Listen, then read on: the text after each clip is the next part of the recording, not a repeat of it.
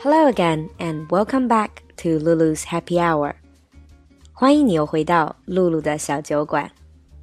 Before I got the flu, we started a topic talking about numbers, and we barely covered half and one.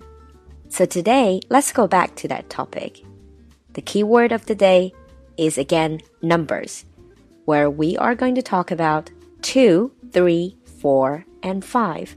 They're all very simple numbers, but lots of stories behind them lots of interesting expressions that you might be able to use in your daily speech. I don't know if you still remember, in the first episode of this number series, we talked about prefixes for half and one. 我们上一次是从前缀开始讲的.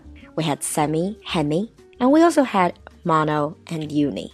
So with the number two, we start with the prefix, which is by, b-i.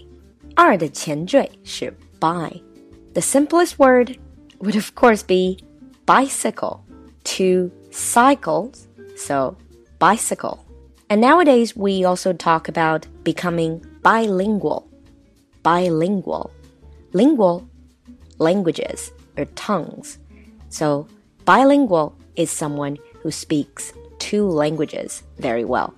About the word two itself, one of the common expressions is in two minds about something. If you say, I'm in two minds about this job, that means you cannot really decide whether to take it or not. It's like you have two minds and they don't agree with each other. In two minds, cannot decide A very interesting expression in English says it takes two to tango. It takes two to tango. Tango is a kind of dance. It takes two to tango. 一个人跳不了 tango，得要两个人. Essentially means that it takes two people to do something, and this thing can be good and also can be bad. For instance, you can say, I can't possibly finish this on my own. It takes two to tango. But you can also say, it takes two to ruin a relationship. It takes two to ruin a relationship. 感情破裂也不是一个人的错. When a relationship fails, it's never just one person's problem.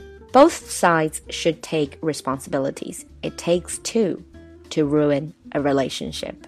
Another very interesting expression you probably hear a lot in TV and movies is the idea of number one and number two, especially in colloquial use. 口语里面还会说到 number one, number two. Well, it's originally kids' language. Number one, number two. It's an indirect way to describe what you need to go to the bathroom for. 大家可以想想看，上厕所的这个委婉语。中文里我们委婉的说上小号、上大号。In English, it becomes number one and number two. Moving on to three. The prefix for three is try. T R I. And you probably immediately thought of bicycle and then tricycle. Two wheels is a bicycle. Three wheels is a tricycle. 三轮车叫 tricycle. And also we can have triangle. Triangle. Three angles. The shape is a triangle. 三角形. Many of the romance comedy is based on love triangle three people in love. In sports, we have triathlon. Triathlon, where you have to compete in three different activities. 铁人三项叫做 triathlon. About the word three itself, in English there is a saying goes, two's company, three's a crowd. Two's company, three's a crowd. Two's company means two people they can be very happy together. They can keep each other company. 两人可以作伴. But three is a crowd. A crowd is a group of people, a group of many people. So usually when you say two's company, three's a crowd, means two people is enough. Add one more, the third person would be one too many. 三人就嫌太多了. And this third person is sometimes called a third wheel a third wheel. Think about a bicycle. A bicycle is good enough with two wheels. It's unnecessary to add in another. The third wheel is usually the person that really shouldn't be there. 就是中文这个电灯泡的意思。For instance, you can say, It's your date night with your boyfriend. I don't want to be the third wheel, so I'm not going to go with you. I don't want to be the third wheel. In Chinese, we say 事不过三, usually means I will not let you do the same thing three times. In English, you have two different expressions about the third time. The first one is called third time is the charm. Third time is the charm. Now, this means the third time you try to do something, it will work. You will succeed. For instance, you called someone twice, they didn't pick up. So try another time. Third time is the charm. Or you take the test twice already and failed twice. Your friend would say, try another time. Third time is the charm. 这个意思是说第三遍一定能够成功，是跟中文的“事不过三”有点相反。The more similar expression would be three strikes, three strikes, and you're out. 三振出局. And this is originally related to baseball. Don't know if any of you play baseball. 不知道有没有人比较了解棒球. I'm not going to go into details. Three strikes and you're out essentially means if you make the same mistake the third time, the result will be very serious. In the US legal system, there is the idea of three strikes law. 那在美国的法律体系里面就有这个 three strikes law。因为严重罪行进攻两次的话，那之后的第三次的 third strike, you will receive more severe sentencing. 那第三次就会量刑严重。In day-to-day -day life, we sometimes say three strikes to warn other people that we are only going to tolerate your mistake twice. The third time, we will no longer be friends. Probably you've seen it in some TV or movies, and people say, strike two. 第二次啦,还有一次机会. So this is the idea of three strikes and you're out. From three to four, the prefix becomes quadri. You probably know the word quadruple. 四倍叫做 quadruple. Or the word quarter.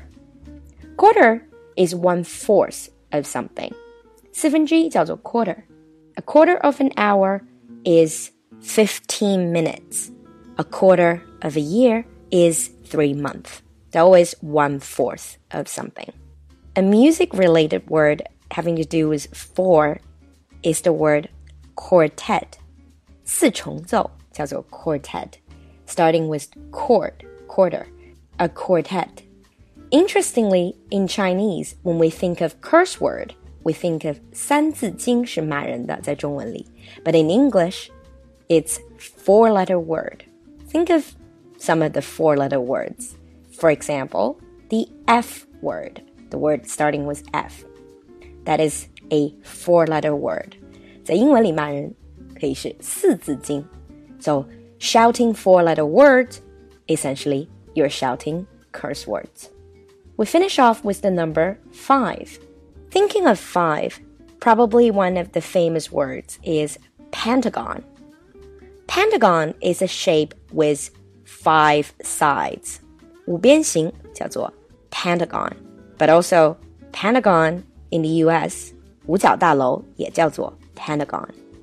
We finish off with a common expression using five. This is the also popular high five. To open your palm and raise your right hand and slap the other person's palm. 击掌叫做 high five. Sometimes people say give me five, usually to celebrate. For instance, our team has won. High five or give me five. Sometimes people just say give me five. So, in this second episode of the Numbers series, we have covered 2, 3, 4, and 5, some of the interesting expressions and words. We will do one more episode for the series that covers larger numbers. In the end, I still would like to say if you like my program, Please don't forget to follow and subscribe, and feel free to share my program with your friends. 如果喜欢露露的小酒馆，不要忘记关注和订阅，以及分享给你的朋友哦。I'll see you next time. Bye.